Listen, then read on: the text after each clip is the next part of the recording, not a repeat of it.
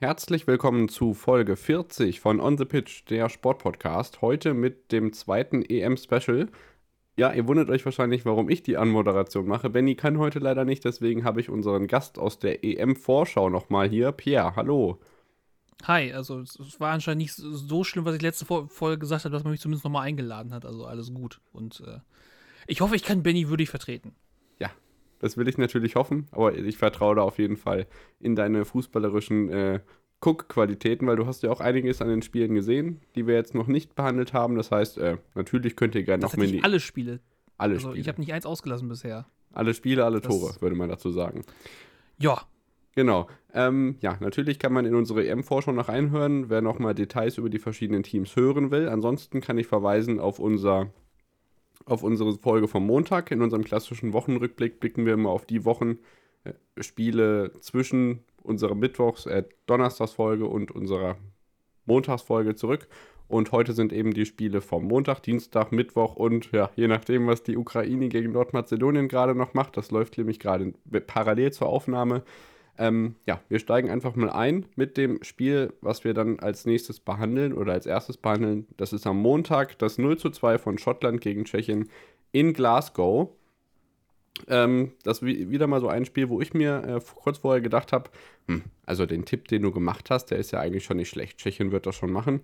Ähm, dann kam die schottische Hymne, Glasgow ist explodiert. Und ich mir so, ah, vielleicht wechselst du doch nochmal. Ich glaube, ich habe dann auf 2-1 Schottland äh, ge ich hab, geändert. Ich muss tatsächlich gerade mal, mein, mein, mal, mal meine Kicktipp-App aufmachen, damit ich überhaupt gucke, was ich überhaupt getippt habe. Das weiß ich nämlich schon gar nicht mehr. Ja. Und ähm, tatsächlich habe ich mich damit natürlich wieder mal vergriffen, sodass, äh, ja, das vielleicht nicht die beste Idee war. Ja. Am Ende unter anderem prägend für das Spiel war das Tor von Patrick Schick aus 45 Metern direkt ähm, ich habe geschrieben aus der eigenen Hälfte, das war es nicht ganz, aber von der Mittellinie aus, das ist schon ein wahnsinniger Schuss gewesen, oder? Also es gibt, also ich kenne genug krassiger Kicker, die können von da aus nicht mal auf den Stand so weit schießen, ne? Und dann, nehm, dann da zähle ich mich mit selbst mit dazu. Und dann in diesem Moment zu schalten, die Übersicht zu haben und dann das Ding so zu machen, das war schon echt überragend. Also ein schickes Tor, ne? Also das hat, durfte man auf Twitter ja öfter mal lesen, ne? Also ja. Wortspiele sind in den letzten Tagen auf Twitter sehr gerne genommen. Also aber ähm, ich fand es wirklich, die Kulisse in Glasgow war wirklich beeindruckend. Das ist so ein Stadion, das steht bei mir noch ganz oben auf der Liste, dass man da auch mal hin möchte. Und äh, trotzdem war das so ein Spiel, ja, es, es, lebte so mehr so von der Spannung. Und Patrick Schick hatte zwei gute Momente und äh, es ist ein bisschen schade, dass die Schotten da nicht mehr rausreißen konnten aus ihrem Heimvorteil. Und das wäre durchaus möglich gewesen. Also wir hatten eine Reihe von Chancen von den Schotten im Laufe des Spiels, sowohl in der ersten als auch in der zweiten Hälfte, ähm, wo zumindest ein Tor, zwei Tore drin gewesen wären. Ähm, aber dann hat sich am Ende mal wieder gezeigt, dass die meisten Tore eben doch erstens in der zweiten Halbzeit fallen. Ähm, in dem Falle fragt man sich halt echt, also wenn der Torwart so weit draußen ist, ähm, und man das dann sieht, hm, warum zieht dann mal keiner ab? Wenn man es dann doch macht, dann schreien wieder alle, was das für ein äh, tolles Tor war. Äh, ich glaube tatsächlich, dass solche Tore einfach viel häufiger fallen können. Meinst du, das wird verboten von irgendwelchen Trainern, dass man sowas nicht so oft versuchen soll? Ja, also ich, ich glaube einfach, es hat ein bisschen was mit Selbstbewusstsein und Schnelligkeit zu tun. Also ich, ich glaube, es wird nicht verboten. Also ich glaube, es gibt immer genug Spieler, die es probieren und ähm, wenn du die Situation siehst, da, er hat ja in diesem Moment keine andere Möglichkeit. Er hätte den Ball anstoppen können, warten können, bis Spieler nachrücken, da war ja sonst niemand. Also ich glaube schon, dass man das, dass man das öfter so machen kann und äh, du weißt ja, wer trifft, hat sowieso immer recht. Ne? Also da ist ja jede Diskussion mit dem Trainer nachher hinfällig, wenn du das Ding reinmachst, dann hast du das Ding reingemacht. Ja. Ich habe tatsächlich eins nur für Schottland getippt, habe ich gerade nochmal nachgeschaut. Ja, Schottland ähm, dementsprechend mit null Punkten. Also die Mannschaft haben ja bisher nur einmal gespielt. Es sind ja noch nicht ganz so viele, die jetzt mit zwei Spielen dastehen. Die Tschechen ähm, sind zusammen mit den na, Engländern, genau. Ja, mit den mhm. Engländern jetzt auf, äh, also vor den Engländern auf Platz 1, weil die haben ja nach dem 1 zu 0 gegen Kroatien ja aufgehört zu spielen, so ein bisschen irgendwie. Und ja, für Schottland, ich glaube, da ist tatsächlich noch was möglich. Ist halt die Frage, die anderen Teams sind jetzt nicht ganz einfach. Also das Derby in Wembley gegen England wird nicht einfach und gegen Kroatien wird man auch zumindest keine drei Punkte holen. Zumindest wenn man nach den Wettquoten oder neutralen Einschätzungen geht. Ich glaube, das wird schwierig und da haben sie echt Chancen vergeben, im wahrsten Sinne des Wortes. Ja, also das, also ich sag mal, das, das Spiel gegen Tschechien war schon so, haben wir auch in der Vorschau gesagt, das Spiel, was auf Augenhöhe bewegt, wo wir gesagt haben, wer von diesen beiden Teams das Spiel gewinnt, hat große Chancen, sich vielleicht auf so einem einen dieser dritten Plätze noch durchzumogeln. Ähm, natürlich ist, ähm, hat Schottland auch das Problem, dass Kroatien schon unter Druck ist, wenn sie gegen die spielen. Kann vielleicht auch zum Vorteil sein, dass bei den Kroaten, wenn vielleicht der Kopf irgendwie versagt, die Schotten äh, hinten so ein bisschen äh, stabil stehen und dann doch mal einen Konter setzen können. Also ich glaube, Schottland gegen äh, Kroatien wird ein sehr interessantes Spiel und wird auch sehr gut für diese Gruppendynamik. Da geht es auf jeden Fall ja dann um, um einiges. Und ähm, ja, Kroatien hat mir auch überhaupt nicht so gefallen. Also, das habe ich ja auch am Montag schon gesagt. Ähm, so überhaupt planlos im Spielaufbau und fehlende Übersicht. Und das geht manchmal zu schnell, manchmal dauert es ewig. Das ist echt ein bisschen merkwürdig. Also, ich habe viel, viel so den Spielaufbau beschrien, als ich das Spiel England gegen Kroatien gesehen habe. Deswegen bin ich da echt gespannt, wie das gegen Schottland wird. Ja, das Spiel England gegen Kroatien, das war so, es war vorher so, dass, dass so ein großes Spiel in der ersten, in der Gruppenphase stattfindet, ja. direkt am ersten Spieltag, das wird das Spiel. Und im Prinzip haben die Engländer 10 Minuten lang oder 15 Minuten lang richtig Vollgas gegeben. Ey, und da war das Spiel totlangweilig. Und ganz zu Beginn haben sogar die Kroaten Vollgas gegeben. Richtig, also das dieses Spiel hatte 15 Minuten gemacht, richtig Feuer. Und ich habe es nicht verstanden, weil die Engländer haben wirklich also in der ersten Viertelstunde wirklich da die, die Kroaten schwindelig gespielt, haben sehr viele Spieler auf dem Platz, die Tempo mit einbringen können, sehr viele Spieler, die auch wirklich dieses vertikale Spiel bevorzugt haben. Es war nicht so, dass der Ball hinterhergeschoben wurde, aber irgendwie hat sich kein Team so richtig, äh, richtig herausragend gezeigt. Beim Tor hat man dann gesehen, was für, die, was für die Engländer wirklich möglich ist und wie wie sie den anderen Mannschaften noch gefährlich werden können. Ähm, die Art und Weise, wie dieses Tor von Sterling erzielt wird, ich muss gerade mal überlegen, wer da, wer da wie den Ball reingespielt hat. Genau, ähm, es, war, es, war, es, es gab eine Balleroberung im Mittelfeld und dann gab es wirklich einen sehr schönen tiefen Pass in die Schnittstelle.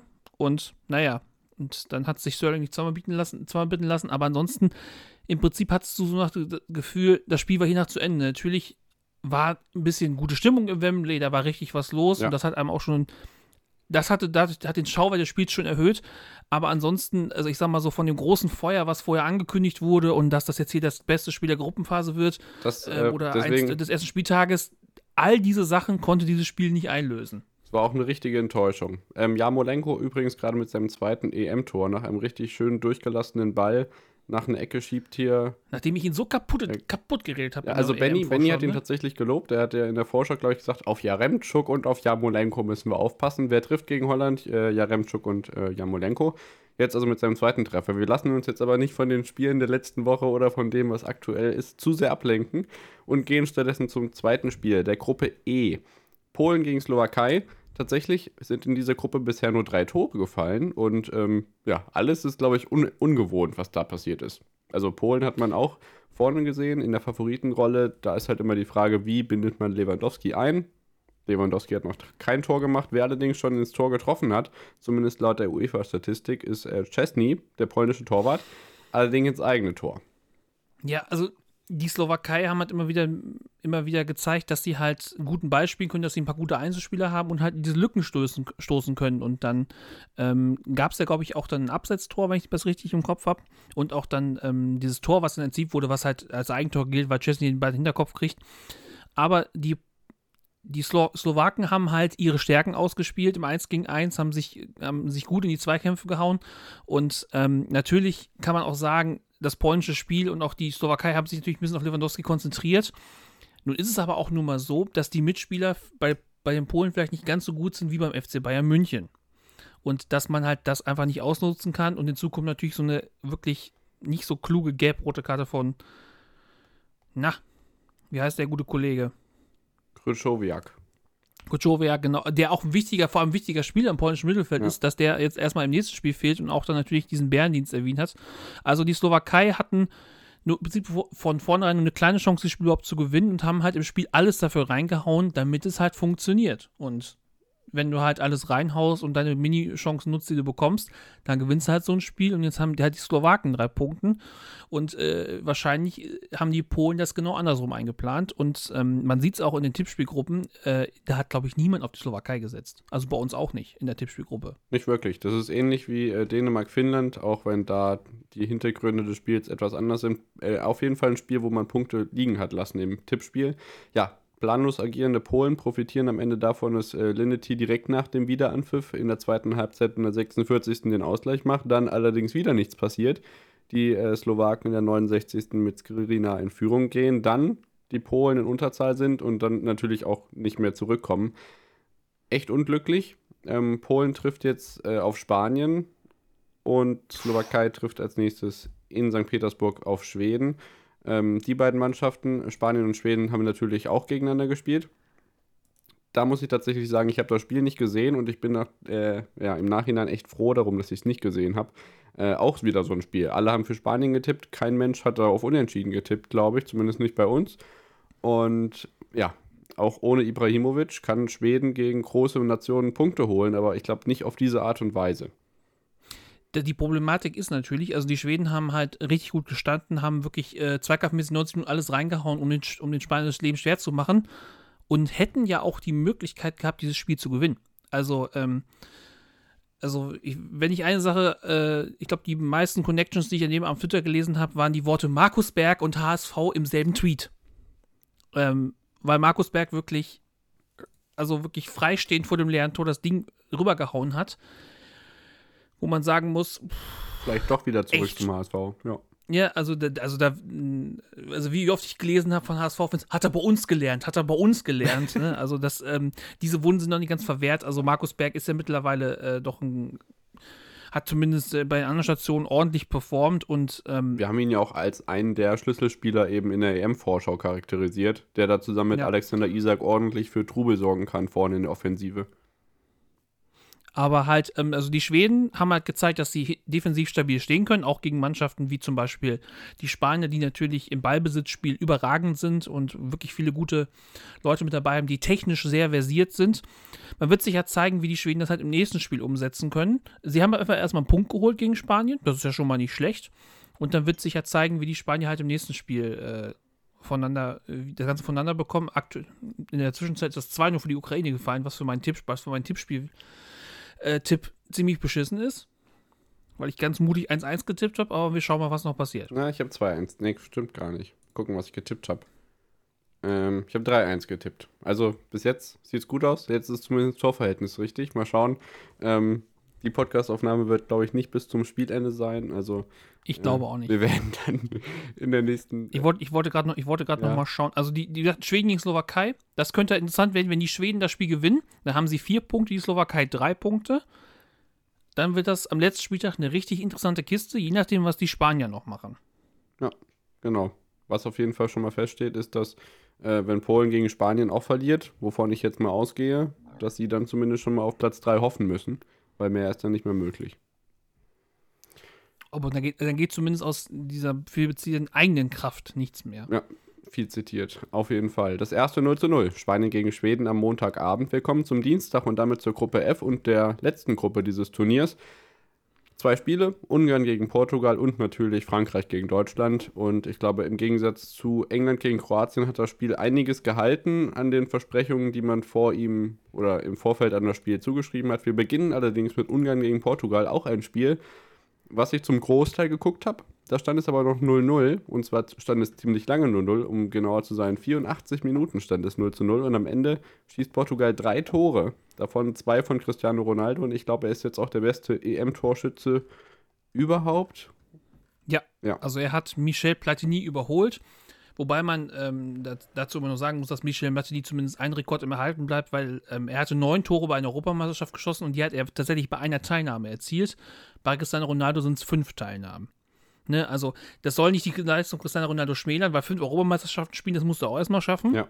Aber trotzdem, ähm, das war auch ein, das, es war ein recht komisches Fußballspiel, weil die Lage vor diesem Spiel war klar, die Portugiesen sind klarer Favorit, aber die Ungarn haben sich doch sehr geweigert, ähm, diese Rolle anzunehmen, weil sie wirklich äh, die Fehler der Portugiesen öfter mal ausgenutzt haben, oft in die Schnittstellen gestoßen sind und ähm, dann sogar äh, mehrere Möglichkeiten gehabt hätten, äh, in Führung zu gehen. Und irgendwann, kurz vor Schluss, ähm, haben die Portugiesen es dann geknackt. In der 84. Minute ist dann halt, stand Rafael Guerrero, der halt, wie, wie wir es von Borussia Dortmund auch kennen, immer wieder mit in den Strafraum gestoßen ist und dann halt passend steht und dann halt den Ball schießt und, und Willi Orban den Ball halt abfälscht, sodass es für Gulaschi keine Chance gab. Und dann das 1-0 für Portugal fällt und dann hast du richtig gemerkt, so, bei Portugal war jetzt so, okay, wir geben die letzten fünf Minuten jetzt nochmal richtig Gas, führte dann zu einem Elfmeter. Äh, auch Willi Orban äh, mit einem, sagen wir mal, echt dummen Foulspiel und Cristiano Ronaldo lässt sich das natürlich nicht nehmen und schießt den Ball rein. Und das zweite Tor, was Cristiano Ronaldo dann schießt, ist, nachdem er geschickt wird und er wirklich Gulaschi in einer in einer Coolness umkurvt und es in das 3-0 fällt und ähm, Portugal halt dieses Spiel relativ deutlich gewinnt. Wenn man aber das gesamte Spiel gesehen hat, muss man feststellen, dass 3 0 deutlich zu hoch ist, weil die Ungarn hatten mindestens die Chance auf ein Unentschieden in diesem Spiel. Genau, das habe ich mir auch gedacht, als ich dann im Endeffekt das Ergebnis gesehen habe. Ähm, es war schon leicht schockierend, muss ich sagen. Ja, ich denke, wir kommen zum zentralen Spiel dieser Folge. Frankreich gegen Deutschland, überschattet von einem ja, Paraglider vor Spielbeginn, der sich versucht hat, ja, irgendwo zwischen Zuschauer und Kamera, Stahlseilen nicht zu köpfen, sondern eine politische Botschaft zu verbreiten. Muss meiner Meinung nach nicht sein, ist hochriskant und ähm, ja, letztendlich bringt es ähm, ja, Menschen in Gefahr und das ist nie gut.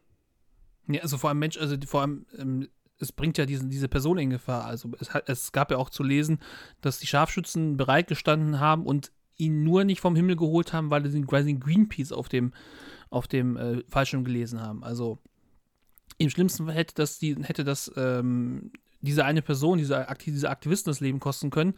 Ähm, aber vor allem halt die Art und Weise, dass er sich halt in dieser Konstruktion verhindert und dadurch halt fast äh, wirklich, äh, wirklich so ein Massaker auslöst. Er hätte in die Zuschauer fliegen können, er hätte in die französischen Ersatzspieler äh, fliegen können, der hätte wirklich eine ganze Menge passieren können. Und man muss wirklich froh sein, dass es im Endeffekt nur zwei Verletzte gab und auch keine Toten. Und dass das, ähm, was das Ganze, was mich hier an dieser Sache am meisten fasziniert, ist, dass die UEFA es schafft, bei ähm, dem, der Geschichte um Herrn Eriksen ja. sechs Minuten die Kamera ja. drauf zu halten. Wenn und da mal irgendwie so ein Typ durch ein Publikum fällt, dann ist die Regie sofort ja. weg. Ne? Unfassbar. Also das, das, das kann man schon mal hinterfragen. Also das, das fand ich wirklich am schlimmsten. Weil ähm, man hat das am Fernsehbildschirm gar nicht so mitgekriegt. Ich habe gestern noch ähm, bei den Kolleginnen von Bo Bundesliga reingeschaut und ähm, Nils und Eddie waren auch im Stadion. Die haben das wirklich nochmal sehr detailliert beschrieben, was überhaupt passiert ist. Und das, da sind so viele Sachen beschrieben worden, die man als Fernsehzuschauer oder Fernsehzuschauerin gar nicht mitbekommen hat, weil die UEFA uns das nicht zeigen wollte. Ja, das ist, ähm, ja, merkwürdig. Also Regie ist sowieso immer ein Streitpunkt, ob das jetzt bei der Formel 1 mit Lance Stroll passiert oder bei der UEFA ich, jetzt. Ich wollte es nicht aufbringen, aber ja. ja. Ne, genau. Das Meme ist ja auch so ein bisschen legendär, geht durch die Decke, während Goran Pandev hier gerade äh, ein Abseits-Tor schießt. Ja, genau. Was, bei, bei, echt? Bei, bei mir ist das schon eine Minute her. Ja, aber ich wollte dich nicht unterbrechen, deswegen sage ich jetzt das. ach so, ach so. Also aber es ist mal wieder Goran Pandev, deswegen musste ich es erwähnen. Ja, und ähm, ich denke, wir kommen zum Spiel selbst. Am Ende wenig überraschend. Äh, Kimmich auf rechts, äh, Goretzka doch nicht im Kader, nachdem er ja ins Spiel gebracht wurde. Also in, verbal vor dem Spiel ins Spiel gebracht wurde, dass er zumindest mitkommt und äh, ja, eventuell eingewechselt wird. Gosens auf links, Kimmich auf rechts Groß, und Gündogan in der Mitte und vorne eben Müller, Gnabry und Havertz. Meine Spieler des Spiels sind ähm, Mats Hummels und Matthias Ginter. Natürlich sagen jetzt wieder äh, Mats Hummels, ich denke, wir müssen nicht verschweigen, dass Mats Hummels ein Eigentor geschossen hat, aber ich glaube auch, dass alle, die diesen Podcast hier hören, mitbekommen haben, dass Mats Hummels ein Eigentor geschossen hat. Man muss dazu sagen, das kann man auch schlecht verhindern. Also, ich weiß Wenn nicht. Wenn er da nicht hingeht, irgendein französischer Spieler, ich weiß nicht mehr genau, stand direkt hinter ja. ihm. Also entweder, und er trifft dann nicht, er trifft ihn halt aufgrund irgendeiner, aufgrund der Unebenheit im Rasen, trifft ihn halt nicht mit dem Fuß, sondern mit dem Schienbein. Da geht er halt rein. Das ist halt das Risiko. Das schmälert halt nicht ähm, Mats Hummels Leistung, der das hinten weg eigentlich gut verteidigt hat und glaube ich mit einer mit, äh, mit einer Grätsche, die man, die man so neben den, im Duden abdrucken kann. Ähm, irgendein Twitter-User schrieb, wo, wo er äh, Frau und Kinder in diese Grätsche setzt, weil wenn er dann nur eine halbe Sekunde zu spät kommt, dann räumt der Mbappé aber sowas von ab. Ja. Und rote Karte und äh, Tschüssikowski. Mats Hummels hat ein gutes Spiel gemacht, auch, auch Ginter fand ich hat ein gutes Spiel gemacht. Die Problematik fand ich eher äh, im Spiel nach vorne. Also ähm, die Franzosen haben sich natürlich, haben, standen hinten relativ gut, haben die beiden Ketten sehr eng zusammengeschoben und deswegen kam so jemand wie Thomas Müller gar nicht zum, gar nicht richtig zum Tragen, weil Thomas Müller ist sehr, sehr gut, sich in diese freien Räume zu bewegen und zwischen diesen Räumen zu bewegen. Nur diese Franzosen haben es überhaupt nicht zugelassen, dass diese Räume überhaupt entstehen. Und dementsprechend haben sich die Deutschen sehr schwer getan und haben es vor allem nicht geschafft, das Spiel wirklich vertikal zu gestalten, schnell nach vorne zu kommen und vor allem halt ähm, Joshua Kimmich und Robin Gosens irgendwie über die Außen mit ins Spiel zu bringen. Also man hat Gosens immer den Ball gegeben auf Höhe der Mittellinie und dann sollte er irgendwie mit dem Ball nach vorne rennen und dann musste er wieder zurückspielen. Also man hat es halt überhaupt, man hat die Art und Weise, wie diese Aufstellung an sich gedacht war, überhaupt nicht richtig gut ausgenutzt. und ähm, viele Spieler halt in ihrem Potenzial, finde ich, sehr verschenkt und hat es halt nicht geschafft. Nabri, glaube ich, einmal aufs Tor geschossen und das war's. Also, die also man hatte nie das Gefühl, dass die Franzosen wirklich in Gefahr sind. Und natürlich hatten die Franzosen halt auch dann selber ihre Möglichkeiten. Und ähm, haben halt so diese klassische Kontertaktik erweitert, weil normalerweise ist es so, du hast einen Zielspieler in dieser Kontertaktik, den du halt dann versuchst lang anzuspielen, dann spielst du den Ball genau in die Schnittstelle. Bei Kian Mbappé reicht es aber zu sagen, okay, wir spielen den Ball grob in die Richtung, den Rest macht er schon. Der läuft einfach und, vorbei. Ähm, da ja. haben die Deutschen wirklich zweimal wirklich Glück gehabt, dass es da wirklich knapp abseits war. Und sonst äh, hätten wir viel schlechter da gestanden nach diesem Spiel. Und das waren zwei Abseitstore, ne? Erinnere ich mich nicht falsch?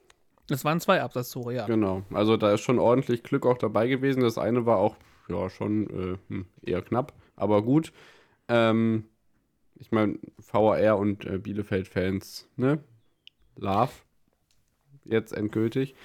Ähm, ja, Mbappé natürlich mit seinem Tempo Mats Hummels überlegen. Die eine Grätsche, hart am Elfmeter vorbei, viele schreien nach Elfmeter. Ich glaube, ähm, wenn es umgedreht gewesen wäre, hätten wir natürlich auch nach Elfmeter geschrien, aber ja. Mats Hummels spielt in meinen Augen zuerst klar den Ball. Ja, eben. Punkt. Deswegen, das sehe ich Also, auch so. Aber man hat halt auch also gesehen, dass halt Toni Kroos und äh, Gündogan nicht so richtig ihre Ideen ausspielen konnten, weil man kann es nochmal sich vor Augen führen, die Franzosen haben im Mittelfeld nicht mit einer Raute gespielt, haben im Mittelfeld, aber halt Rabiot, Pogba und Kanté haben es in der Mitte sehr dicht gemacht und ähm, auch dann, dass Griezmann sich immer wieder hat zurückfallen lassen, hat diese Überzahl im Mittelfeld geschaffen und ähm, dann hast du halt mit Groß und Gündogan hast du halt zwei gegen drei Spieler und Ginter hat es immer versucht, so ein bisschen aufzulösen, indem man sich so in diese Halbräume reingeschoben hat, aber es hat auch nicht so richtig funktioniert. Ja, richtig. Und Und, Gündogans das Potenzial Zentrum war halt vorne. dicht bei, das, genau, das Zentrum Ist war halt dicht bei den. Franzosen. Sie haben das Zentrum dicht gemacht und das hat uns in den Zahn gezogen. Weil auch Serge Gnabry irgendwie da wie falsch rumgelaufen ist und auch Kai Havertz nicht, nicht so richtig ins Spiel einbinden konnte. Und man muss auf jeden Fall irgendwas machen, um halt gegen die Portugiesen besser dazustehen. Die große Frage ist, was muss man alles machen? Muss man einzelne Spiele austauschen oder muss man, wie es viele Leute in sozialen Medien fordern, vielleicht sogar das ganze System umstellen? Da würde ich gerne mal hören, wie du dazu stehst. Ja, also ich glaube, ähm, ich habe mich ja vor dem Turnier doch langsam mit der Fünferkette angefreundet, habe die Vorteile der Außenspieler gesehen, habe jetzt aber wirklich feststellen müssen, dass das Spiel durch die Mitte echt katastrophal ist. Also Gündogan spielt die Saison seines Lebens, ähm, hat Offensivqualitäten, das haben wir gesehen. Und ich finde, Müller hat, ähm, wenn du sagst, er nutzt die Freiräume, hat sich, ja, also ich glaube, die Lücke zwischen Groß und Gündogan und den drei vorne war einfach immer so groß, dass die Pässe zu risikoreich war und dann halt auch die Außenspieler logischerweise nicht nach vorne gespielt haben, sondern eher wieder ähm, ja, den Weg nach hinten gewählt haben, um den sicheren Aufbau voranzubringen. Ich glaube nicht, dass die Viererkette kommt. Viele schreien jetzt al- als Alternative nach erstens einem gescheiten Stoßstürmer. Das heißt, ähm, was habe ich gelesen? Selten wünscht man sich Mario Gomez zurück. Vielleicht wäre jetzt ein Punkt, Ja, an dem man also- das eben doch tun sollte. Kevin Volland sollte man, wenn man ihn einwechselt, nicht Linksverteidigung spielen, sondern vielleicht Kai Havertz im Sturm ersetzen. Ich glaube nämlich, ähm, der hat seine Saison langsam beendet. Kann ich auch gut nachvollziehen, wenn man das entscheidende Tor im Champions League-Finale spielt. Das nehme ich ihm überhaupt nicht übel. Ähm, ja, Kimmich auf rechts, damit kann ich mich sogar noch abfinden, wenn man versucht, beide Sechser jetzt nicht direkt parallel zu halten und den einen zumindest mit vorne einzuziehen. Also ich finde, die Lücke zwischen Sechsern und den drei Offensiven war einfach viel zu groß und da können auch die beiden Außen und Kimmich, finde ich, hat sehr viel gelaufen dafür, dass er nicht ganz viel beigetragen hat. Irgendwie noch ein bisschen schmälern. Dass man da zum Beispiel Müller noch ein bisschen zurückzieht oder ich weiß es nicht, noch ein Achter dahinter, ich bin mir nicht ganz sicher. Also zwei parallele Sechser, die beide nicht wirklich viel nach vorne machen, was ich bei Groß auch komplett okay finde. Ähm, geht nicht. Also deswegen kommt jetzt mein Plädoyer für die Viererkette. Also erst, also die Viererkette, man würde so ein 4-3-3 spielen, das würde erstmal vorne einen Anspielsatz und mehr bringen. Das, dann hast du halt die Möglichkeit, wenn du halt vier, wenn du halt Viererkette hast, meinetwegen auch mit Joshua Kimmich rechts, Gosens links, Gosens links, hinten dann mit Rüdiger und Hummels oder mit Ja, Hummels dann, und Ginter. Und dann Groß, Dann hat's- dann hat's- und dann- äh, Goretzka. Richtig, da, da, da kommt jetzt nämlich der Punkt. Also Groß und Gündogan, weil dann hat Groß immer die Möglichkeit, sich zwischen die Innenverteidiger fallen zu lassen, Ja. hat trotzdem das ganze Spiel noch vor sich. Und dass du halt mit Goretzka diesen klassischen Box-to-Box-Player hast. Das heißt, der im Mittelfeld zwar die zwar die äh, Zweikämpfe gewinnen kann, aber auch wieder mit immer vorne in den Strafraum geht. Wir haben es gestern bei den Italienern gesehen. Das ist ein Mittel, das funktioniert. Das gibt es anscheinend, dass Sechser mit in den Strafraum reinstoßen. Und Goretzka könnte, glaube ich, der Schlüsselspieler sein, um halt diese Diskrepanz, die Ja, du auch beschrieben mal. hast. Bei zwischen- Italien macht zwischen den- aber auch Cellini die Tore. Also das würde ich jetzt. Ja, aber also, aber wenn du das zweite Tor gestern gesehen hast, wie der, wie der Sechser mit in den Strafraum kommt und somit auch das Tor schießt, das, also generell hat uns einfach so dieser, dieser Antrieb, dieses schnell nach vorne spielen, dieses Vertikalspielen uns komplett gefehlt. Es wurde nicht nach vorne gedacht. Und Goretzka ist so ein Spieler, der nach vorne denkt und immer wieder sich die Lücken sucht. Und dann hast, und dann würde ich dann vorne mit einem Müller spielen, ich würde auch vorne mit einem Nabri spielen und auf jeden Fall mit Timo Werner Mhm. weil Pepe, der gefühlt 100 Jahre alt ist, du brauchst halt jemanden, der in diese Lücken stoßen kann und halt Räume aufreißen kann. Und wenn Timo Werner halt in, irgendwie sich dazwischen Innenverteidigung bewegt und halt immer wieder für Unruhe sorgt, dann gibt es Räume. Und wenn es Räume gibt, dann ist Thomas Müller nicht weit. Und ich glaube, das könnte die Möglichkeit sein, das zu machen. Ob Herr Löw das macht und wie er es macht ob er dafür die Dreierkette auflöst, weiß ich nicht. Ich halte das zumindest für den richtigen Ansatz. Ja, das, äh, da gehe ich mit, aber ich glaube trotzdem nicht, dass das passieren wird. Ähm, glaubst du denn, dass äh, Timo Werner im Vergleich zu Frankreich gegen die ähm, portugiesische Abwehr besser ist? Weil, also ich habe auch gelesen, dass äh, viele glauben, dass Werner einfach der falsche Spielertyp ist, um da viel eben durch die eng stehenden Franzosen zu kommen. Ich glaube, bei den Portugiesen ist es so ein bisschen wie der Mbappé-Hummels-Vergleich dann, auf was du hinaus willst mit Pepe und Werner. Also Timo Werner muss für mich spielen gegen Portugal. Also vor, also vor allem auch, weil ähm, also Kai Havertz äh, sich wirklich nicht gut präsentiert. Also irgend, irgendwas musst du vorne verändern und ich glaube, Timo Werner ist die richtige Alternative, um da jetzt was zu verändern. Ich glaube, Timo Werner ist der richtige Spielertyp, um halt nicht nur halt in diese, in diese, das vertikale Spiel ein bisschen zu beflügeln, dass man halt sagt, man kann diese tiefen Bälle spielen und aber auch gleichzeitig auch dann irgendwie äh, Innenverteidiger zu beschäftigen und nach außen auszuweichen, um Räume aufzureißen, in die dann Thomas Müller und Zerschnappi reinkommen. Also ich glaube, Timo Werner ist der ideale Spieler gegen die Portugiesen. Und du würdest äh, Frage 2 Rüdiger ähm, für Kimmich rauslassen. Also, um Kimmich auf rechts spielen zu lassen, äh, ähm, Innenverteidigung, was hast Also ich würde eher Rüdiger rausnehmen als Ginter, weil mir Ginter deutlich Ja. besser gefallen Okay, hat. geht mir nämlich genauso. Äh, nächste Frage. Ist Goretzka denn schon wieder startelfreif? Das ist die große Frage. Also ich glaube tatsächlich nicht. Also, aber ich, also, ich kann mir halt keinen anderen Spieler vorstellen. Also er, er wäre für mich dieser Spieler, der es reißen kann. Also wir haben halt äh, im zentralen Mittelfeld noch andere Spielertypen mit dabei, wie Robin Koch oder auch einen Florian Neuhaus. Die, also, aber das, was wir aktuell im Mittelfeld brauchen, diesen Spieler, der von Box zu Box denkt, der, der nach vorne diesen Blick hat, der torgefährlich ist und Zweikämpfe gewinnen kann, außer Leon Goretzka, ist das im Moment niemand für mich. Und ich glaube, das wäre der Spieler, der uns da im Mittelfeld noch fehlt. Ob man dann äh, große Gündogan vielleicht auch noch ersetzen muss, das ist dann die nächste Frage. Aber ich glaube, ähm, es muss aktuell, also für mich muss, vor allem um diese Lücke in der Mitte zu schließen, muss für mich Priorität 1 sein, dass Leon. Goretzka es irgendwie schafft zu spielen. Ja. Ja, das wäre auf jeden Fall schon mal hilfreich. Ich glaube tatsächlich, dass er dann gegen Portugal eingewechselt wird, damit er daran schnuppert. Je nachdem, wie es dann steht, kann ich jetzt keine Prognose wagen, das will ich auch nicht. Und dass er dann gegen Ungarn auf jeden Fall drankommt.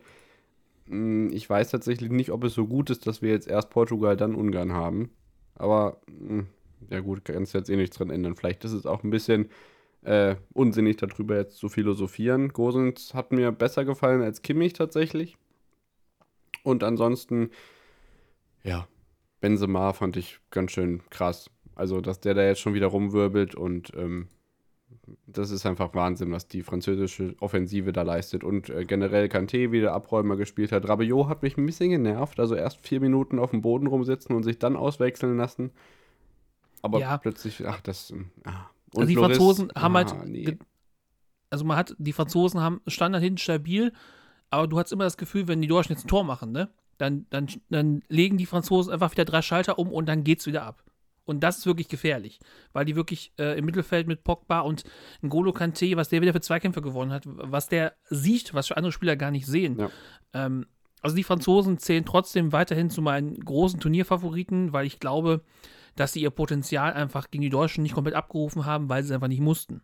Und man darf gespannt sein, ähm, was die mit den Ungarn machen. Oh ja, also ich glaube, die haben echt, echt zu knabbern. Und ähm, hm, ich, ja, also Ungarn um Platz 3 mitkämpfen sehe ich jetzt nicht, aber wie gesagt, wir warten erstmal das Portugal-Spiel ab am Samstag und dann werden wir sehen, wie unsere Stimmung am Montag ist. Dann ist Benny wieder dabei und wir werden schauen, wie Deutschland gegen Portugal agiert. Wir gehen zu den Spielen von gestern, Mittwoch, den 16. August. Ich muss hier gerade mal wechseln. Da sind wir, genau. Das erste Spiel und damit geht der zweite Spieltag. Also manche nominieren äh, es auch falsch, die Spieltage, aber das ist jetzt der Beginn des zweiten Spieltags, weil eben die ersten Mannschaften jetzt zum zweiten Mal wieder spielen. Finnland gegen Russland. Finnland im ersten Spiel ja gewonnen, überraschend gegen Dänemark. War wieder so ein Spiel, ähm, wo David sich dachte, hey, ich ändere nochmal meine Tipps vorher, weil Finnland gar nicht mal so schlecht war, Temo Pukki noch kein Tor gemacht hat und Poyanpalo ja gar nicht so schlecht aufgelegt war. Also habe ich von 1-0 Finnland, äh, 1-0 Russland auf 2-1 Finnland gewechselt, hat sich mal wieder nicht so ergeben. Ich habe tatsächlich aber auch auf die Finnen getippt. Ja, ich weiß. Das hat mich auch beruhigt. Gerade als ich es dann geändert habe danach. Und ähm, ja, dann kam es wieder nicht so. Puyanpalo hat tatsächlich das Tor getroffen, aber es war abseits, glaube ich, ne? Ja, also da war ich schon, ähm, da hatte ich den, da war der Tweet schon verfasst, dass ich ja. die ja zur Überraschungsmannschaft gecallt habe und dann hieß es abseits. Same. Das war echt bitter. Same. Und ich dann machen die Russen halt kurz vor der Halbzeit ähm, das 1 zu 0. Ja, und dann bleibt es halt auch so. Und das hat mich echt enttäuscht. Ich finde es auch echt schade für die Finnen, weil denen gönne ich das so sehr. Ähm, und ich hätte das mental auch nicht ausgehalten. Ähm, der, der Türkei und Russland, die politisch mit am fernsten von meinen politischen Vorstellungen entferntesten Ländern dieses Turniers, denen die Daumen zu halten, was ich bei der Türkei danach gemacht habe, weil die auch nicht so gespielt haben, wie mein Tipp das wollte. Und ähm, ja, dann am Ende gewinnt Russland gegen Finnland, sichert sich damit die ersten drei Punkte des Turniers. Dänemark, ähm, das werden wir heute sehen. Die spielen um 18 Uhr gegen Belgien. Da wird es eine ganz besondere Aktion geben, hat Romelu Lukaku schon angekündigt. Ähm, Christian Eriksen unterdessen kriegt einen Defibrillator, glaube ich, implantiert, ähnlich wie das bei Blind auch der Fall ist, denke ich mal. So vergleichbar genau, wäre das dann. Also ne? das ist, wird, wird, ähnlich sein. Ja. Ähm, da wird es also in der zehnten Spielminute eine gewisse Aktion geben. Das heißt, ihr hört diese Episode wahrscheinlich nach dem Spiel und wisst schon, was die da gemacht haben.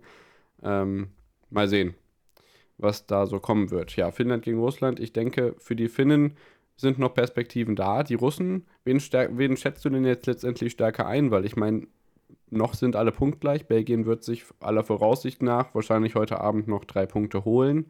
Ähm, ja, dann ist Dänemark ohne Punkte und Finnland und Russland hätten beide drei. Wie siehst du da die Perspektiven?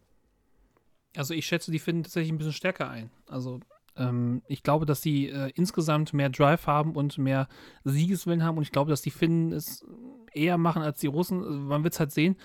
Ähm, also, die, also den Dänen, denen man vor dem Turnier wirklich viel zugetraut hat, ähm, ähm, das kann man unheimlich schwer einschätzen, wie die jetzt sportlich mit dieser Situation umgehen. Die müssen natürlich, haben natürlich jetzt direkt das Spiel mit den Belgiern vor der Brust, ähm, die im ersten Spiel wirklich überzeugen konnten, ja. in meinen Augen, ja. wirklich gut gespielt ja. haben. Äh, Romelu, Romelu Lukaku hat wieder mal gezeigt, ähm, was also äh, nicht nur, dass er halt vor dem Tor eiskalt, sondern auch wenn der erstmal 10 Meter Anlauf hat, ähm, dann ist dieser Tank nicht mehr zu bekommen. Und die Belgier haben halt gezeigt, warum sie zu den Turnierfavoriten zählen. Und ich glaube halt, dass die halt gegen auch ähm, personell angeschlagene Belgier, die ja nicht nur also wegen der ganzen Situation angeschlagen, sondern halt ähm, Eriksen ist auch ein wichtiger Spieler der Dänen. Ne? Also ja. ähm, der wichtigste Mann im Mittelfeld. Und wenn der auch fehlt, ähm, Witz, ich glaube also, ähm, für die Dänen wird es unglaublich schwierig. Ich weiß nicht, ob das jetzt noch so Kräfte freisetzen kann oder ähnliches, aber ich glaube einfach, dass die Dänen sich von dieser Sache nicht erholen können und ähm, dass die Finnen vielleicht irgendwie ähm, daraus Kapital schlagen können. Man wird sehen. Also ich, ich traue aktuell den Finnen, sag mal, hinter den Belgiern mit am meisten zu. Ist so ein persönliches Gefühl und auch so ein bisschen Wunschdenken, weil ich äh, genauso wie du halt ähm, mir irgendwie jegliche Empathie fehlt, um mit so einem Land wie Russland mitzufiebern. Ja, genau. Und ich glaube auch, trotz der Tatsache, dass Finnland eben noch gegen Belgien spielen muss. Russland trifft ja dann noch auf äh, Dänemark. Genau, am dritten Spieltag. Hm, hoffen wir einfach mal, dass ähm, ja vielleicht Russland zu den, ja, weiß ich nicht, also vielleicht gewinnt der Dänemark sensationell und Russland ist dann einer der Gruppendritten, die nicht weiterkommt. Wer weiß, wir fangen wieder nicht an zu spekulieren, sondern warten ab, was da kommt und gehen zum nächsten Spiel, Türkei gegen Wales. Das Spiel der vergebenen Chancen. Ja, absolut. Also das war unfassbar. Ähm, ich habe am Ende, ähm, ja, geschrien. Also ich, das Spiel war in Baku, glaube ich. Äh, der Präsident von Aserbaidschan und äh, Erdogan waren beide im Stadion. Ähm, Erdogan hat sich, glaube ich, ähnlich wie ich geärgert, dass die Türken da das Tor nicht mehr getroffen haben. Es war teilweise echt erbärmlich. Ähm, und sie haben einen schlechten Torwart, finde ich. 0 zu 2 am Ende für die Waliser, die im ersten Spiel unentschieden gegen die Schweiz gespielt hatten mit 1 zu 1 und die Türkei war mit einem 0 zu 3 in Rom im Eröffnungsspiel gegen Italien eben nach Baku zu diesem Spiel gekommen. Also die Waliser haben mich tatsächlich doch über, also überrascht. Also ich hatte denen ja viel zugetraut, aber die haben wirklich sehr kernig nach vorne gespielt, ihre Zielspiele immer wieder gut eingesetzt. Ähm, Gareth Bale hat da wirklich ähm, mehr so als, ähm, als der äh, Assistgeber geglänzt ja. und hat das Tor von Aaron Ramsey überragend vorbereitet. Also dieser Ball hinter die Kette, genau in die Schnittstelle rein, ähm, der vorher auch ein paar Mal geflogen ist und wie man halt, wenn man schön, wie man schön im Standbild sehen kann, wie kann Eihan im Prinzip nur seinem Gegenspiel hinterher schaut und dann merkt, oh scheiße, das war es, es ist zu spät. Also die Waliser haben unheimlich viele Chancen kreiert. Alleine Aaron Ramsey hat, hätte, hat Chancen für zwei Spiele gehabt. Und dann gibt es noch einen Elfmeter für die Waliser und ähm, äh, Gareth Bale nimmt sich eine Seite aus dem Buch seines ehemaligen Teamkameraden Sergio Ramos und knallt das Ding in den Bakuer Nachthimmel. Also das war ja nicht mal knapp. Und wirklich, und das Ding ist ja wirklich, das ist wirklich eine Minute später, trifft Bale fast äh, äh, aus, ähnlicher, äh, aus ähnlicher Position, wie es Schick getan hat. Den hätte er fast reingemacht, ne? Ja. Ähm, also wirklich ähm, ein komisches Spiel. Die Türken haben sich einfach insgesamt so viele Fehler erlaubt. Zu Günschü, äh, zu hat sich dann diesen Fehler erlaubt. Auch der Torwart ist nicht so ähm, immer mal so Licht und Schatten. Das ähm, hat bei den Türken fast schon Tradition, wer sich an die guten Zeiten von Rüstü er erinnern kann. Und äh, Demirel, da waren äh, auch immer so Keeper, die so an guten Tagen, schlechten Tagen irgendwie dabei waren. Die Türken hatten ja auch genug Chancen. Also Burak Yilmaz stand einmal wirklich völlig blank vor der Kiste. Mhm. Und wo man sagen würde, den macht er im Schlaf und irgendwie hat er dann über die Bude gehauen. Und am Ende machen die Waliser dann mit einem Tor in der Nachspielzeit dann das, das 2 zu 0 und das hat sichern dem Ganzen Platz noch den, den, den, den, die Krone aufgesetzt. Also ja. merkwürdig. Also Wales hatte ich nicht so eingeschätzt, dass sie da nochmal zurückkommen. Ich hatte getippt 1 zu 1 zwischen den beiden Nationen und das fand ich für die Waliser schon wohlwollend, weil ich die gegen die Schweiz echt nicht so toll fand. Äh, für die Schweiz ist alles ein bisschen traurig gelaufen. Ähm, ich glaube, ich bin nicht der Einzige, ähm, der sowohl der Mannschaft aus Deutschland sowohl also auch so ein bisschen der Schweiz natürlich die Daumen drückt und ähm, ja, das ist schon echt bitter. Also unentschieden gegen Wales und jetzt dann die Niederlage gegen Italien, auf die wir jetzt noch zu sprechen kommen wollen. Ähm, Italien mit dem zweiten Heimsieg, jetzt einem Torverhältnis von 6 zu 0 im Römer Olympiastadion und ja, einer Schweizer Mannschaft, die so langsam das Achtelfinale davon schwimmen sieht, oder? Also eine Mannschaft, die in den letzten großen Turnieren ja teilweise Spanien geschlagen hat in der Gruppenphase und äh, immer noch mit ja doch recht bekannten und auch großen Namen agiert. Ähm, Jan Sommer, der jetzt übrigens äh, nach Hause reisen wird, weil er sein Kind erwartet und äh, lieber da sein will, verständlicherweise. Ähm, Rodriguez, Chaka, Shakiri, Embolo, da sind ja auch Namen dabei, die Fußball spielen können. Und da ist es schon auch, also ich glaube, diese, dieses Wales-Unentschieden, das frisst sie fast noch mehr als jetzt die Niederlage gegen Italien, weil die sind einfach auch richtig gut ich sag mal, die Schweizer haben ihre Prioritäten klar gesetzt, wenn man sich nochmal einen äh, Friseur ins Teamhotel einfliegen lässt. Mach auf. Und, ähm, oh, die Haare. Ne? Also da, das, das war, erstmal war das in der ARD-Vorberichterstattung ein viel zu großes Thema. Ne? Da wurde darauf eingegangen, wer jetzt, wer jetzt Strähnchen hat, wer sich die Haare wieder blondieren lassen. Das ist ja erstmal die eine Sache, aber auch, also was bewegt jetzt dazu, das mit in so einer Gruppenphase der Europameisterschaft zu machen? Ne? Und das hat am Ende des Tages nicht dazu, nicht dazu beigetragen, dass die äh, Schweizer so schlecht waren, weil die Schweizer waren natürlich nicht gut, man muss aber auch, die, Italiener waren einfach überragend in diesem Spiel. Und ähm, die Italiener haben sich mittlerweile zu den großen Turnierfavoriten wirklich neben Frankreich gemausert, weil sie wirklich dieses vertikale Spiel, diesen Drive nach vorne, wenn die Italiener den Ball haben, Catenaccio gibt es nicht mehr. Da gibt es nur einen Weg nach vorne. Man hat es beim 2 zu 0, sieht man das ganz deutlich, wie schnell und direkt die Italiener spielen können. Beim 1 zu 0 steht halt dann der gefühlt 50 Jahre alte Chiellini im Strafraum und donnert das Ding rein. Ähm, und die Italiener wirklich, die zu jedem Zeitpunkt immer offensiv denken, sich keine großen Gedanken machen und einfach versuchen, das Spiel schnell zu machen und das einfach überragend tun. Und halt hinten mit ihrer Innenverteidigung, mit diesem das Gerüst rund um Bonucci, Chiellini, Jorginho und Barella, Locatelli ja. im Mittelfeld, wirklich hinten die Schotten dicht halten und immer, immer wieder schaffen, schnell nach vorne zu spielen und halt wirklich so, also ich habe selten italienische Mannschaft so spielen sehen. Ja, absolut. Und, das, ähm, das 1 zu 0 war aber nicht Chiellini.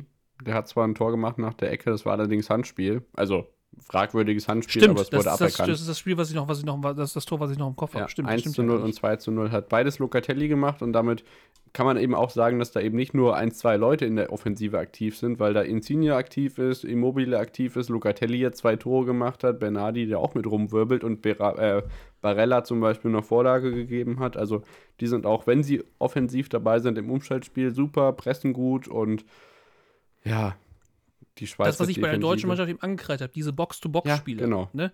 Barella und Locatelli sind diese Box-to-Box-Spieler, die halt sowohl hinten verteidigen können, als auch immer wieder in den Strafraum reinschießen können und halt auch dann die Verteidigung vor Probleme setzen. Wenn du hast es bei dem, äh, du hast bei dem 2 0 gesehen, wenn Locatelli da in den Strafraum reingestürmt kommt und halt kein Schweizer Verteidiger ihn irgendwie aufnimmt und sagt, äh, was machen wir denn? Und beim 3 zu 0 äh, kommt der lange Ball und nie und also und wirklich niemand äh, hat nur an irgendwie Anstalten gemacht, das zu verteidigen.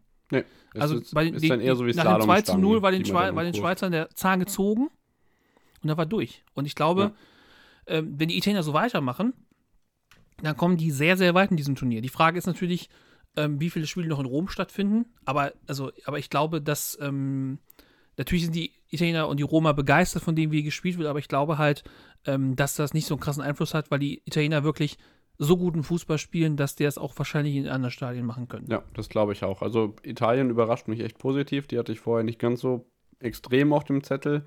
Ähm, ja, je nachdem, wie jetzt dann die äh, K.O.-Phasenpaarungen werden, kann es da echt extrem weit gehen. Außer sie haben halt das Pech und treffen auf äh, einen Top-Favoriten schon relativ früh, was ja durchaus passieren kann bei den anderen Top-Favoriten. Also wenn ich mir hier meinen prognostizierten Spielplan angucke, habe ich jetzt gerade nicht vor mir liegen, aber es ist schon sehr ähm, hitzig, was ich da alles drin habe. Ja, also, aber das Ding ist ja, es, wie es so schön heißt, ab dem Achtelfinale gibt es keine einfachen Gegner mehr und da musst du einfach jeden schlagen. Und aktuell traue ich der italienischen Mannschaft zu, jeden Gegner zu schlagen. In der Verfassung, in der sie sind, in dem Drive, den sie sind, in dieser offensiven Ausrichtung, die Mancini ihnen irgendwie eingeimpft hat. Ja. Also, ich glaube, die Italiener müssen sich aktuell vor keiner Mannschaft verstecken. Und ähm, die hat, das Selbstbewusstsein ist so hoch, auch wenn da dann die Spieler reinkommen, ähm, auch dann, ähm, dass so ein Ausfall von dem Chiellini, der, glaube ich, dann relativ früh ausgewechselt wurde, ne? Dass es einfach nicht Ja. ins Gewicht fällt. Kurz nach, dem- der- kurz dass nach dem Tor schon direkt. Also Richtig, dass er wirklich, äh, glaube ich, drei Viertel des Spiels nicht damit er ähm, 24 Minuten ausgewechselt wurde, dass er einfach zwei Drittel des Spiels nicht dabei ist, dass das überhaupt nicht ins Gewicht fällt. Stell dir mal vor, Hummels fällt bei uns aus. Oder Hummels und, keine Ahnung, Ginter. Ja, aber Robin Koch ist noch da. Ja, Robin Koch, ja. Wenn nicht, äh, Kevin Volland hat ja auch seine Verteidigerqualitäten äh, bewiesen, dann stellen wir den halt hinten rein. Er, pf, ich denke mal, seine. EM ist jetzt auch gelaufen. Ich meine, er hat sich nicht bewiesen, ne? wurde eingewechselt, hat kein Tor gemacht als Linksverteidiger. Ähm, Ja, das ist so, das ist so die noch mal sehen? Argumentation, die ich mir von der Löw erwarte. werden dass wir den nochmal genauso sehen? Ja, genau. wir müssen, also ähm, wenn es gegen die Portugiesen wieder erwarten nicht laufen sollte, dann muss, dann ist, ist und das vorne nicht läuft, ist für mich die erste Option, Kevin Volland reinzubringen. Oder halt, wen ich halt mir auch noch wünschen würde, für dieses Wuselige, für dieses, für dieses Unberechenbare ist halt nicht Leroy Sané, weil er, also, also für mich lustig ist, ähm, der jetzt gegen die Portugiesen noch gefehlt hat, ist Musiala. Wo- Das ist, glaube ich, ja. das ist ein Faktor, den ich mir im Spiel, im deutschen Spiel wünschen würde. Gerade auch auf engem Raum sehr stark, finde ich. Richtig. Ähm, bei Leroy Ne, Sané ist es auch so, ich glaube, wenn er, wenn er irgendwie mal eine Chance vergibt oder keine Ahnung, gerade die Perspektive nicht so da ist, dann finde ich, ackert er einfach nicht so mit. Und da sieht man beim jungen Jamal Musiala, der gibt halt echt alles und hat bei den Bayern natürlich auch bewiesen, dass er gerade, wenn er, wenn man vorne einen neuen Schwung braucht, auch eben diesen neuen Schwung Ja, bringen vor allem, kann. da ist auch die Connection mit, mit Müller und Ja. Nabri, die ist doch da. Ne? Also, Genau. ich bin halt gespannt, wer halt dann jetzt ähm, für, die, auf diese, für diese drei Plätze in Frage kommt, die da irgendwie ähm, auf der Tribüne sind. Ähm, ich da vermute, war eben Musiala eben auch dabei, deswegen ist Richtig, weil halt er so angeblich schwierig. 100% fit gewesen ist. Also ich vermute, dass es dann einen der liegt, dass, dass es dann Christian Günther mal trifft. Ja. Ne? Also das ist aber auch dann nicht so wild. Ähm, man muss halt schauen, weil Goretzka war da jetzt auch, da wird auch wieder jemand für rausrücken. Ähm, Jonas Hofmann war auch nicht hundertprozentig fit, aber ähm, also bevor der reinkommt, äh, weiß nicht, was da bis dahin passieren muss, damit er oder Flo Neuhaus oder Robin Koch eine Chance bekommen, überhaupt aufs Spielfeld zu kommen. Ne? Aber Vielleicht muss er einer von den Linksverteidiger spielen, weil Kevin vorhin sich nicht bewiesen hat. Man weiß es nicht. Ja, absolut. Ich habe gerade nochmal auf meinen Spielplan gekaut, äh, geschaut. Tats gekaut habe ich da drauf nicht. Nee. nom, nom, nom. Äh, tatsächlich ist es für Italien noch ganz äh, gut. Also bei mir spielen sie im Achtelfinale gegen Österreich, weil die in Gruppe C Zweiter werden und äh, treffen dann im Viertelfinale auf Belgien, wobei das ist natürlich schon Spekulation. Ich glaube, das mit Österreich kann ganz gut klappen, wenn man sich die Gruppe C im Moment ansieht. Und dann haben sie echt ein leichtes Achtelfinale. Also Österreichs Spiel gegen Nordmazedonien wird ja wahrscheinlich als die größte, legendärste Aktion ever in die Geschichte eingehen. Äh, Marco Arnautovic übrigens für ein Spiel gesperrt. Ähm, an der Stelle Eigentlich eine, eigentlich eine Frechheit, aber. Wird heute Abend dann gegen Niederlande Also, eine, nicht also spielen, Entschuldigung, eine Frechheit, dass man ihn nur für ein Spiel gesperrt hat, weil man das Ganze als Beleidigung auslegt, nicht als rassistische Beleidigung. Ne? Ja, genau. Verstehe ich nicht. Also, Also, wenn der eigene, also man muss sich das nur mal vor Augen führen, der eigene Kapitän hat ihm versucht, den Mund zu verbieten. Also, was, man, also David Alaba hat ihm ja deutlich ins Gesicht gegriffen, um ihm zu signalisieren, jetzt halt mal die Fresse. Ja. Ich weiß nicht genau, was die UEFA da nicht gesehen hat. Nee. Ne? Also, ja, aber pff, ja, genau wie mit den ja Regieentscheidungen. interessieren, Ne? ne? Also, also, für mich unverständlich, ne? Also, ähm, Ja, wir ähm, sind durch mit den EM-Spielen bisher. Mit den aktuellen äh, Halbzeitstand äh, Ukraine, Nordmazedonien 2 zu 0. Heute, wie gesagt, Dänemark und Belgien und Niederlande gegen Österreich. Morgen dann ein Spiel der Gruppe E. Am Freitag Schweden gegen Slowakei und am späteren Tag dann noch Gruppe D, Kroatien gegen Tschechien und das Derby, England gegen Schottland in Wembley. das Derby. Das Derby, ja, am Samstag. Ähm, beide Gruppe F-Spiele, 15 und 18 Uhr. Ungarn gegen Frankreich, danach Portugal, Deutschland. Und äh, Spanien gegen Polen noch am Abend. Dann geht es am Sonntag weiter mit Italien, Wales, Schweiz, Türkei, bevor dann am Montag der erste Spiel mit vier Spielen ansteht. Dann sind wir nämlich schon an Spieltag Nummer 3, wobei am Sonntag die Spiele auch schon parallel angepfiffen werden. Dann haben wir nämlich zwei Spiele am Montag um 18 und um 21 Uhr. Wir können gerne nochmal auf die TV-Berichterstattung zu sprechen kommen. Ähm, heute werden noch weiterhin kommentieren Claudia Neumann und Bela Reti für ZDF und bei Magenta TV sind es Marco Hagemann und Wolf Fuß. Am morgigen Tag sieht das folgendermaßen aus, dass Marco Hagemann den Start machen wird. Dann bei Kroatien, Tschechien Martin Schneider und Markus Höhner am Start sind. Bei England gegen Schottland Oliver Schmidt und Jan Platte. Gegen, bei Ungarn gegen Frankreich Florian Nass und Marco Hagemann wieder zum Einsatz kommen. Portugal, Deutschland wird dann das interessanteste Spiel sein und ich denke, das reicht erstmal mit den Kommentatorenansetzungen. Gerd Gottlob und ähm, bei Magenta TV Wolf Fuß und Hannes Wolf als Co-Kommentator. Da werden dann auch wieder Jesse Wellmer und Bastian Schweinsteiger vor Ort sein in der Allianz Arena. Äh, in, in der Football Arena Mü- München Ja, natürlich. wir, wir können ja noch mal kurz darauf eingehen, wem, also so, wenn du so als Experten bisher so am besten findest. Also ich habe es eben schon gesagt, dass ich mich Almut Schuld. äh, Frau, ne, Frau Schuld auf jeden Fall richtig Ja. gut finde und ähm, äh, Sandro Wagner hat Bela Reti ordentlich die Schau gestohlen, so wie ich das vernommen habe. ja, aber gut. Also den, äh, ich weiß nicht, wer den Kugelschreiber bedient hat, aber Sandro Wagner, äh, ich denke mal an, das Schnaufen war Bela Reti. Von daher hat Sandro Wagner allein dadurch ja, also da frage ich mich auch, ähm, wie das Ganze passiert, weil, weil ähm, Headsets sind eigentlich nicht so empfindlich für diese Sachen. Da muss irgendwas in der Audiopegelung nicht gestimmt haben, dass man die, dass man die immer schnaufen hört. Weil das passiert ja bei anderen Spielen auch nicht. Und ähm, ich habe es da nicht so mitgekriegt, weil ich tatsächlich auf Magenta TV geschaut habe. Und ähm, da war alles gut. Ich habe dieses Da gab es Klicken natürlich auch keine äußeren so- Einflüsse. Da, man darf auch keine äußeren Einflüsse, weil bei Magenta TV tatsächlich auch im Studio kommentiert wird. Bela Reti und Sandro Wagner waren, glaube ich, in München, Waren wenn ich sie, das richtig ja. im Kopf habe. Äh, Er war danach sogar noch bei Markus Lanz zugeschaltet, bei der übrigens die Christian Eriksen-Szene nochmal in gänzlicher Breite mit Originalkommentar, wenn er denn geredet hat von Bela Reti. Was ich ihm immerhin gut heiße, einigermaßen. Ähm, Ja. Das wurde da auch nochmal gezeigt. Also diese Marco Sandsvorg kann man, äh, kann, dieses, das war nicht so gut und man kann es auf jeden Fall empfehlen, weil dort der Ex-Amine äh, Ewald Lien, also die deutsche Nationalmannschaft, also wirklich in Grund und Boden geredet ja, hat. und äh, Ähm, Olaf Scholz tatsächlich auch sehr interessante politische Meinungen. überge- Also sehr sehenswert. Guckt euch das mal an. Ähm, ja, Lien war in Olaf Scholz Topform. war auch da, sagen wir es mal so. Genau, ähm, TV-Quoten vielleicht, habe ich hier gerade noch eine Meldung gefunden. Ähm, 22,5 Millionen Zuschauer im ZDF, das ist ein äh, Marktanteil von 67 Prozent. Ich finde für eine EM, bei der viele nicht wussten, dass sie zum Teil in Deutschland ausgetragen wird und für die sich keiner interessiert, ist das schon nicht schlecht.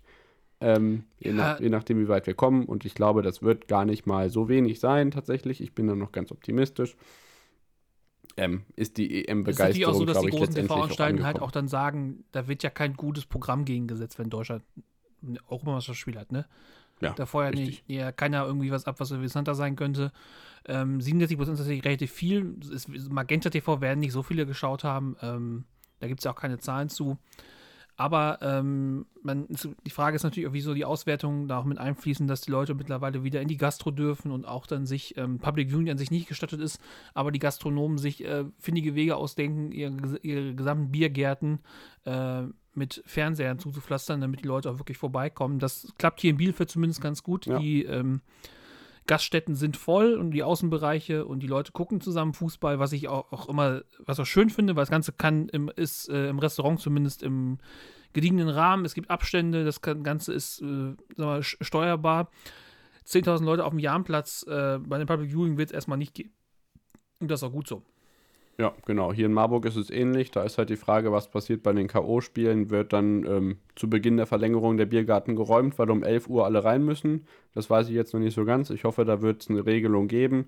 Ansonsten ist auch hier so, dass die Gastronomen, die einen Fernseher stehen haben, abends und auch die meisten wirklich auch mal nicht deutsche Spiele zeigen. Gestern Abend zum Beispiel, äh, aufgrund eines Internetausfalls, musste ich leider im Biergarten schauen. So ein Pech aber auch. Ähm, ja, ich glaube, das ist eine ganz gute Lösung. Deutschland kommt langsam ins EM-Fieber. Ich finde, das ist auch gut so. Und ja, schönen Dank, dass du eingesprungen bist. Du darfst gerne nochmal sagen, wie man dich bei Social Media findet, falls man dich finden soll.